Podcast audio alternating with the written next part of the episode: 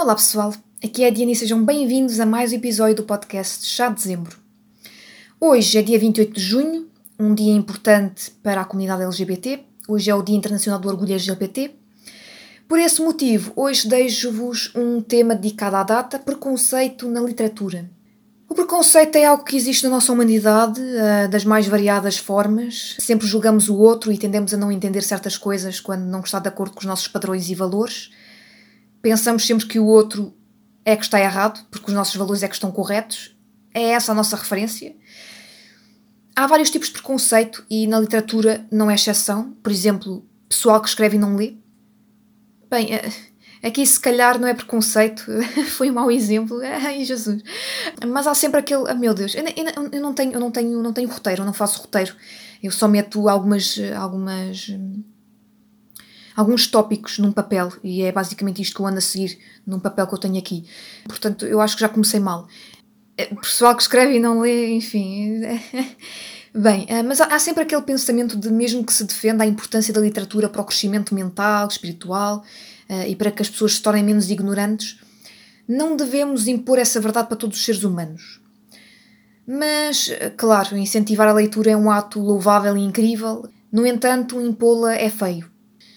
Ou se tem o gosto de leitura e se tem depois o gosto pela escrita, ou não leia nem escreva, ou melhor, não escreva para não dizer que não lê. Isto é contraditório tendo em conta o tema, um, mas enfim, já comecei mal. Queria começar pelos livros que a maioria das pessoas lê logo no começo, ou que é o género favorito do livro. Falo dos livros de autoajuda. Há sempre aquelas pessoas que olham de lado para este tipo de livros ou que uh, falam mal de pessoas que dizem gostar deste tipo de livros falam que isto não é literatura. Dizem que não é ficção também. Uh, bem, que não é ficção, não é. Isto, isto é verdade. Mas que não é literatura já é questionável. E quem fala de livros de autoajuda fala também do preconceito a livros com personagens LGBT. Mas aqui não há muito o que justificar, uh, no fim de contas, não é? É preconceito puro e não há o que defender, entre aspas. E quanto aos livros de romance erótico, é quase a mesma coisa que os livros hum, de autoajuda. As pessoas que não gostam falam da personagem feminina subjugada aos prazeres do personagem masculino, e é uma opinião válida. Quanto aos livros clássicos, isto aqui tem mais preconceito envolvido. Por exemplo, leituras clássicas são mais importantes que as leituras atuais. Pessoas que entendem a poesia de Fernando Pessoa ou as obras de Machado de Assis, por exemplo, revelam entender mais literatura ou dizem gostar mais de ler e de entender com maior facilidade. Uh, isto tem muito a ver com a imagem dos clássicos na escola, na educação. Temos que os entender com 14, 15 anos. São leituras chatas para quem recebe os, os livros logo assim, sem ter antes lido nada, não é? Ou, ou até mesmo para quem já tem o gosto pela leitura. Os países selecionam as obras para serem lidas e estudadas, algo com fundamento, algo antigo, algo numa linguagem mais antiga, e todas essas obras são tidas como alta literatura e quaisquer outros géneros de livros são considerados baixa literatura. Falando de mim, eu sou uma leitora eclética, leio clássicos e até os chamados de baixa literatura. Mas, por exemplo, vemos nessa, nesta sociedade preconceituosa dizer que os livros de youtubers são a coisa mais baixa literatura que existe. Ou melhor, chegaram até a dizer que nem literatura eram. Na verdade, existem vários géneros e tipos de livros e todos eles interessam ao seu público-alvo. Neste caso, em concreto, uh, os livros de youtubers são a literatura youtuber, foi o, nome que deram. E as editoras têm apostado nos criadores de vídeos e áudios e a incentivarem eles a escreverem e a publicarem livros. Isso dá dinheiro a eles, a todos, na verdade. Mas o pior nem é as editoras incentivarem os criadores a escreverem livros, é o preconceito com os clássicos.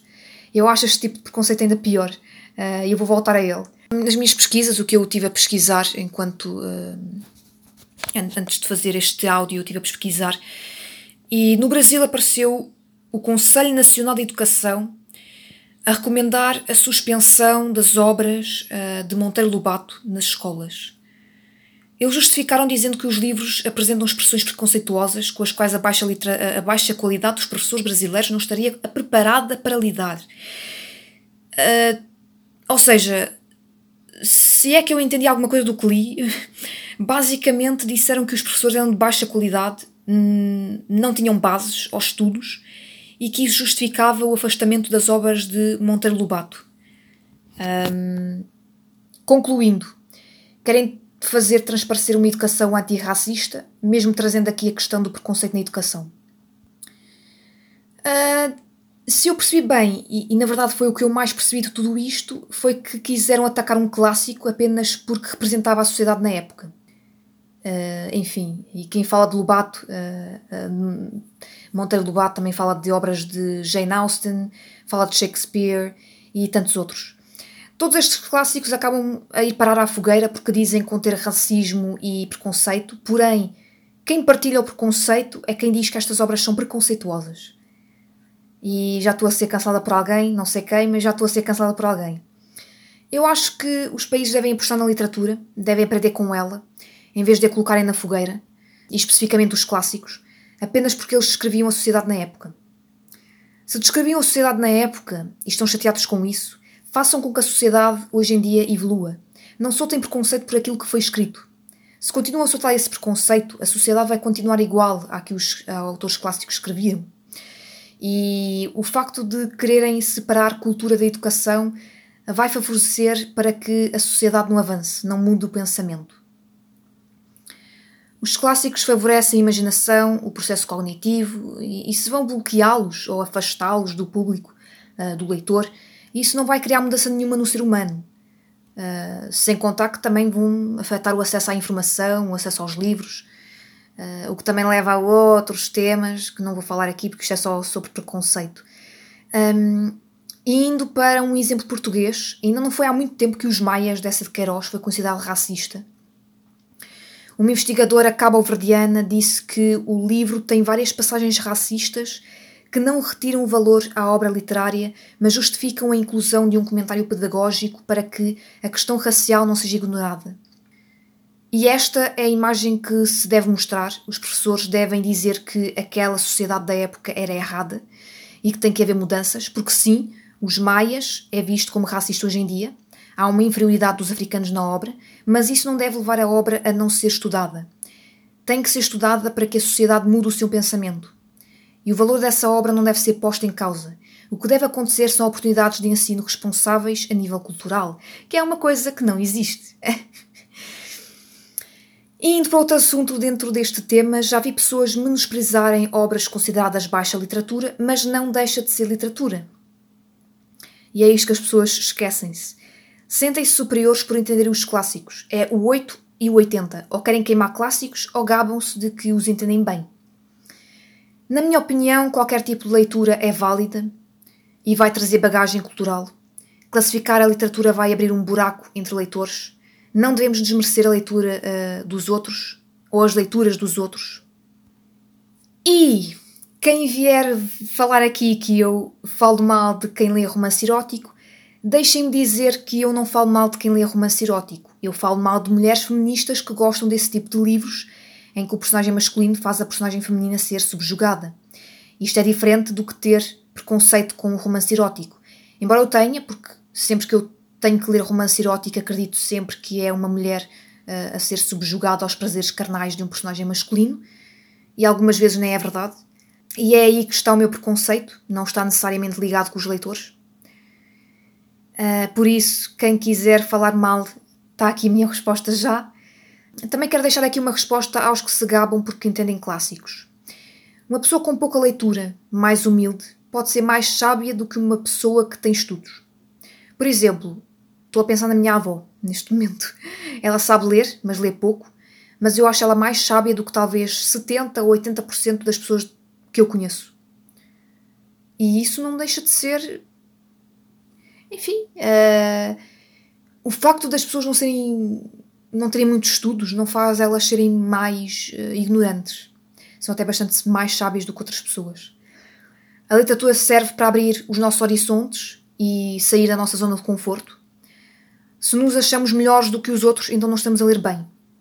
Ninguém deve ter, deve ser, ninguém deve ter e ser tido como mau leitor ou excelente leitor apenas porque lê clássicos ou só lê baixa literatura.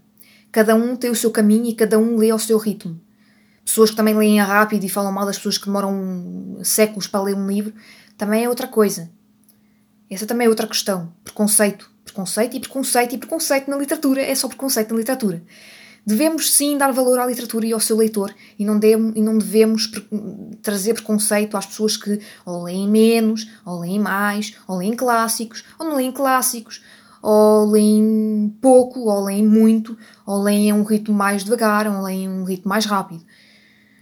Enfim, uh, é só preconceito em todo lado, um, até mesmo na literatura.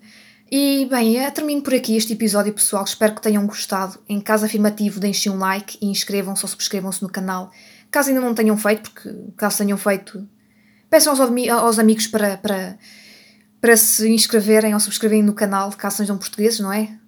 Em Portugal é subscrever, que é um nome horrível, eu detesto esse nome, subscrever, mas enfim. Uh, sigam as nossas redes sociais, estamos no Facebook, Twitter e Instagram.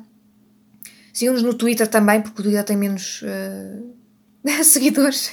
Nós seguimos de volta também. E podem nos dar um coffee para continuarmos a trazer conteúdo de qualidade para vocês, porque sim, precisamos de um cafezinho. Eu não, porque eu bebo chá e não gosto de café, mas deem ao Felipe, porque o Felipe bebe muito café. Uh, e é isto, pessoal. Uh, um ótimo dia para vocês. um ótimo dia uh, do orgulho LGBT para as pessoas que fazem parte da comunidade. Eu não faço, mas defendo.